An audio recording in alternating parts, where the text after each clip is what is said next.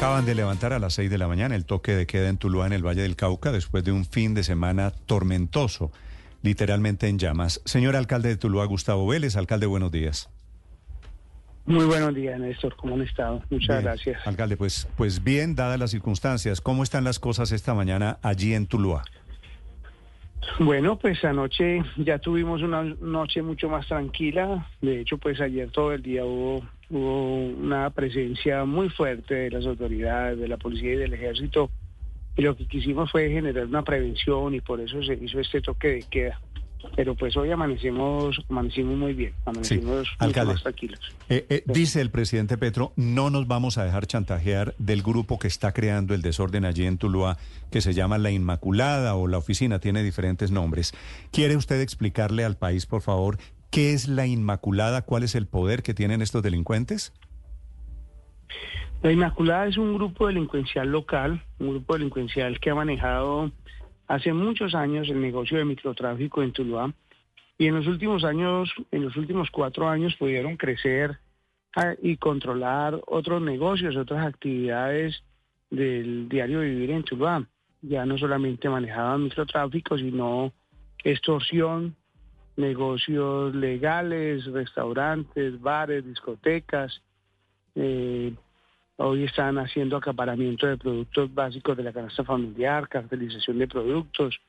Tuvieron participación directa en la administración municipal en, el periodo pasado. Eh, extorsionaban a los contratistas de la administración y todo esto les permitió entonces crecer económicamente. Todo esto les permitió a ellos tener un flujo de dinero a través del cual entonces comenzaron a generar una presión mucho mayor eh, ya no solamente desde el nivel local, sino a manejar temas desde las cárceles, temas de cuentas de cobro y sicariatos también adicionalmente. Entonces, generaron una expectación muy grande de la población en los últimos, en los últimos cuatro años, en especial en los últimos dos años, sí. 2022 y 2023. Y pues indudablemente que eh, este crecimiento, un crecimiento eh, permitido por las autoridades locales. Sí. Alcalde, ¿cuál fue el balance de la arremetida violenta de la banda criminal Inmaculada de este fin de semana en Tuluá? Pues, a ver, asesinaron a un agente de tránsito, eh, atentaron contra otro que, hoy está en cuidados intensivos, asesinaron a una persona, todavía no tenemos mucha información directamente en la zona de Borrar, en el sector de Borrar, acá en el barrio de Tuluá. Eh, y en este, en este evento hicieron a una madre y a un niño de 12 meses. Eh, el niño también hoy está en una compleja situación eh, de salud. Quemaron ocho vehículos, afectaron un local comercial y generaron pues un desorden, generaron en, en nuestra ciudad, en nuestro municipio. digamos que fue una afectación muy grave porque fueron acciones que no son necesariamente muy planificadas, sino que son acciones que se desarrollan en corto tiempo, en 20, 30 segundos, un minuto, porque lo que hace es romper un vidrio de un carro que está estacionado, que no, lo el carro. Alcalde, perdóneme, estoy perdiendo la señal intentamos mejorar la comunicación, a ver si logramos una mejor respuesta del director, del alcalde de la ciudad de Tuluá, María Camila, que se ha visto afectada por esta situación en las últimas horas. Sí, fíjese que la historia de esta banda delincuencial, Ricardo, es vieja. Son 16 años de actividad ilícita en ese punto en el departamento del Valle del Cauca. Y no sé si usted recuerda, Ricardo, alias Porrón, que tenía en su momento acribillada a la comunidad allá, extorsionando a la gente. El Tino Asprilla en su momento. El Tino Asprilla. Así que es inexplicable el poder que ha, por supuesto, conseguido la Inmaculada. Creo que, ahí, creo que ahí está. Alcalde Vélez, ¿me escucha? Sí, señor, lo escucho. creo, creo, que ahí está mejor. Alcalde, sí. le, preguntaba a Ricardo. Entonces, el balance, alcalde, haciendo las dolorosas cuentas, es de dos personas asesinadas, tres heridas, dos de ellas de gravedad, ocho vehículos quemados y un eh, local comercial atacado. ¿Ese es el balance que tienen ustedes? Ese es el balance, sí, señor. Ese es el balance de lo que sucedió el día sábado. Sí. Mire, alcalde, ¿y por qué se desata la violencia de la Inmaculada en particular este fin de semana? ¿Qué pasó? ¿Qué los lleva a esta arremetida violenta? A ver, lo que pasa es que definitivamente deben accionar también las autoridades de la policía, del ejército, de la fiscalía. Eso llevó a que en el mes de enero y hasta la, hasta la semana pasada se vienen desarrollando en Tuluá más de 80 allanamientos, más de 60 capturas, han encontrado armas, han encontrado... Sí, alcalde. Alcalde, es que le, le, voy a pedir que me disculpe, pero la llamada sigue mal. Se la repito y volvemos a intentarlo en un momentico. Listo, está bien. Sí. Do, ¿Dónde está el alcalde de Tuluá, Hugo Mario? Eh, yo creería, Néstor, que debe estar en, en una finca ubicada en las afueras de Tuluá, eh, en una especie de búnker desde donde el alcalde administra a Tuluá, eh, Néstor, por las amenazas que ha recibido, por los ataques contra él, contra su familia, incluso desde campaña. El alcalde ha tenido que resguardarse bajo la protección de la policía y el ejército en esa finca y no tiene una movilidad libre justamente porque es uno de los objetivos de esta banda criminal. De acuerdo, ese episodio ilustra perfectamente tan grave la situación de orden público allí, que es un pequeño retrato de las violencias de este país. Señora gobernadora del Valle del Cauca, Dilian Francisca Toro, gobernadora, buenos días. Muy buenos días, Néstor, a todos los de la mesa y a todos los oyentes un saludo especial. Gobernadora, ¿cuáles son las medidas extraordinarias para atender esta crisis por los hechos del fin de semana en Tuluá? A ver, Néstor, nosotros venimos trabajando desde el 2 de enero, que hicimos un consejo de seguridad, porque ya venía alterado el orden público con todas las problemáticas de la extorsión y esta banda que venía afectando no solamente al alcalde, sino a muchas personas de la comunidad. Incluso vimos la muerte de un del presidente del, consejo, precisamente producto de, de, de esta accionar de las bandas.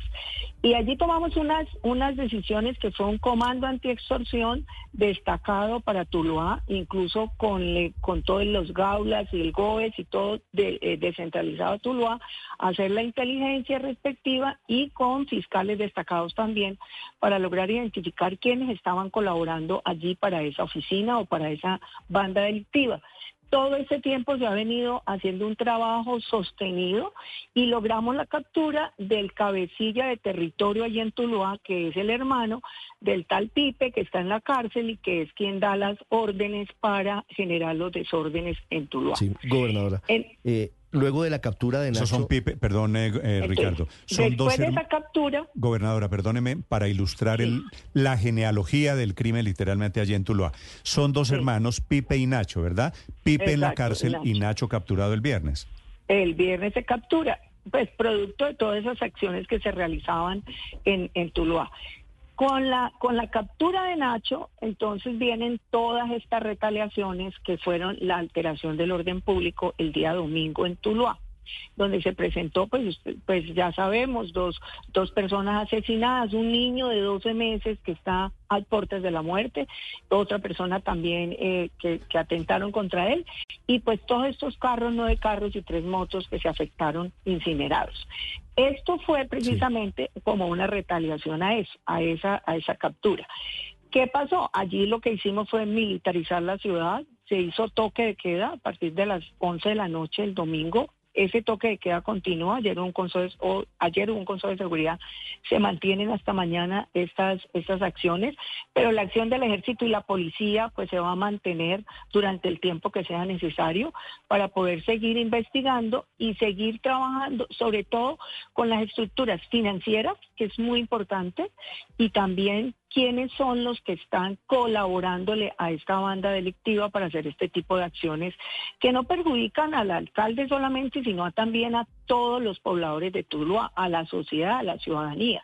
Entonces, allí es donde estamos, eh, estamos dando pues todas las, las protecciones necesarias. El alcalde tiene el ejército y la policía cuidándolo, ya la UNP pues le envió un carro, pero de todas maneras está muy cuidado, pero también estamos cuidando pues todas las infraestructuras como la alcaldía, el hospital y otros sitios donde ellos han dicho que van a que van a atacar precisamente para para poder eh, afectar eh, a la comunidad pues y, y, y las acciones que estamos realizando.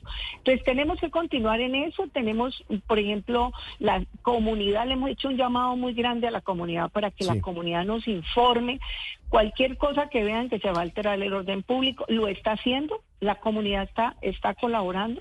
Tenemos recompensas también para que nos informen ah, de las personas que están generando estas acciones, pero realmente, Néstor, el problema viene de las cárceles. Hmm. Y nosotros necesitamos que el gobierno nacional nos apoye, aunque el ministro de Justicia ha estado actuando, necesitamos un poquito más de contundencia en la incomunicación de estas personas que están generando las órdenes. sobre eso quisiera preguntarle, señora gobernadora, porque fíjese que el alcalde Vélez, la queja es que la reacción del gobierno es tardía, que es insuficiente en muchos casos para ponerle un tatequieto, para, para ponerle orden al tema de Pipe Tuluá desde las cárceles, ahora desde la Tramacúa. ¿Usted tiene la misma percepción o cómo están trabajando, gobernadora Dilian Francisca, para pasar de, del dicho a los hechos? Por supuesto que ese es el problema más grande. Eso, eso lo, lo miramos el 2 de, el 2 de enero que hicimos el primer Consejo de Seguridad. Le enviamos una carta al ministro de Justicia, le enviamos una carta al ministro de Defensa. He hablado personalmente con los dos, expresándole nuestras inquietudes y nuestra problemática. El ministro de Justicia ha venido actuando en, cortar algunas cosas con respecto a, a esta persona que está en Tuluá, pero precisamente eso es lo que ha venido generando esa alteración de ellos y poder hacer todas estas acciones que hicieron el domingo. Pero sí se necesita más contundencia en la incomunicación de todas esas personas que están en la cárcel y que realmente, pues si no las incomunican, siguen dando órdenes desde allá y generan retaliaciones como la que se hizo ahora con porque se detuvo al tal Nacho. Entonces yo sí creo que debe haber más contundencia en la incomunicación de estas personas. Es la gobernadora del Valle del Cauca, Dilian Francisca Toro, en Mañanas Blue, hablando de la difícil situación que se presenta en el municipio, en la ciudad realmente, porque Tuluá es una de las ciudades más importantes del Valle del Cauca. Gobernadora, ha sido usted muy amable. Muchas gracias. Bueno, muchas gracias.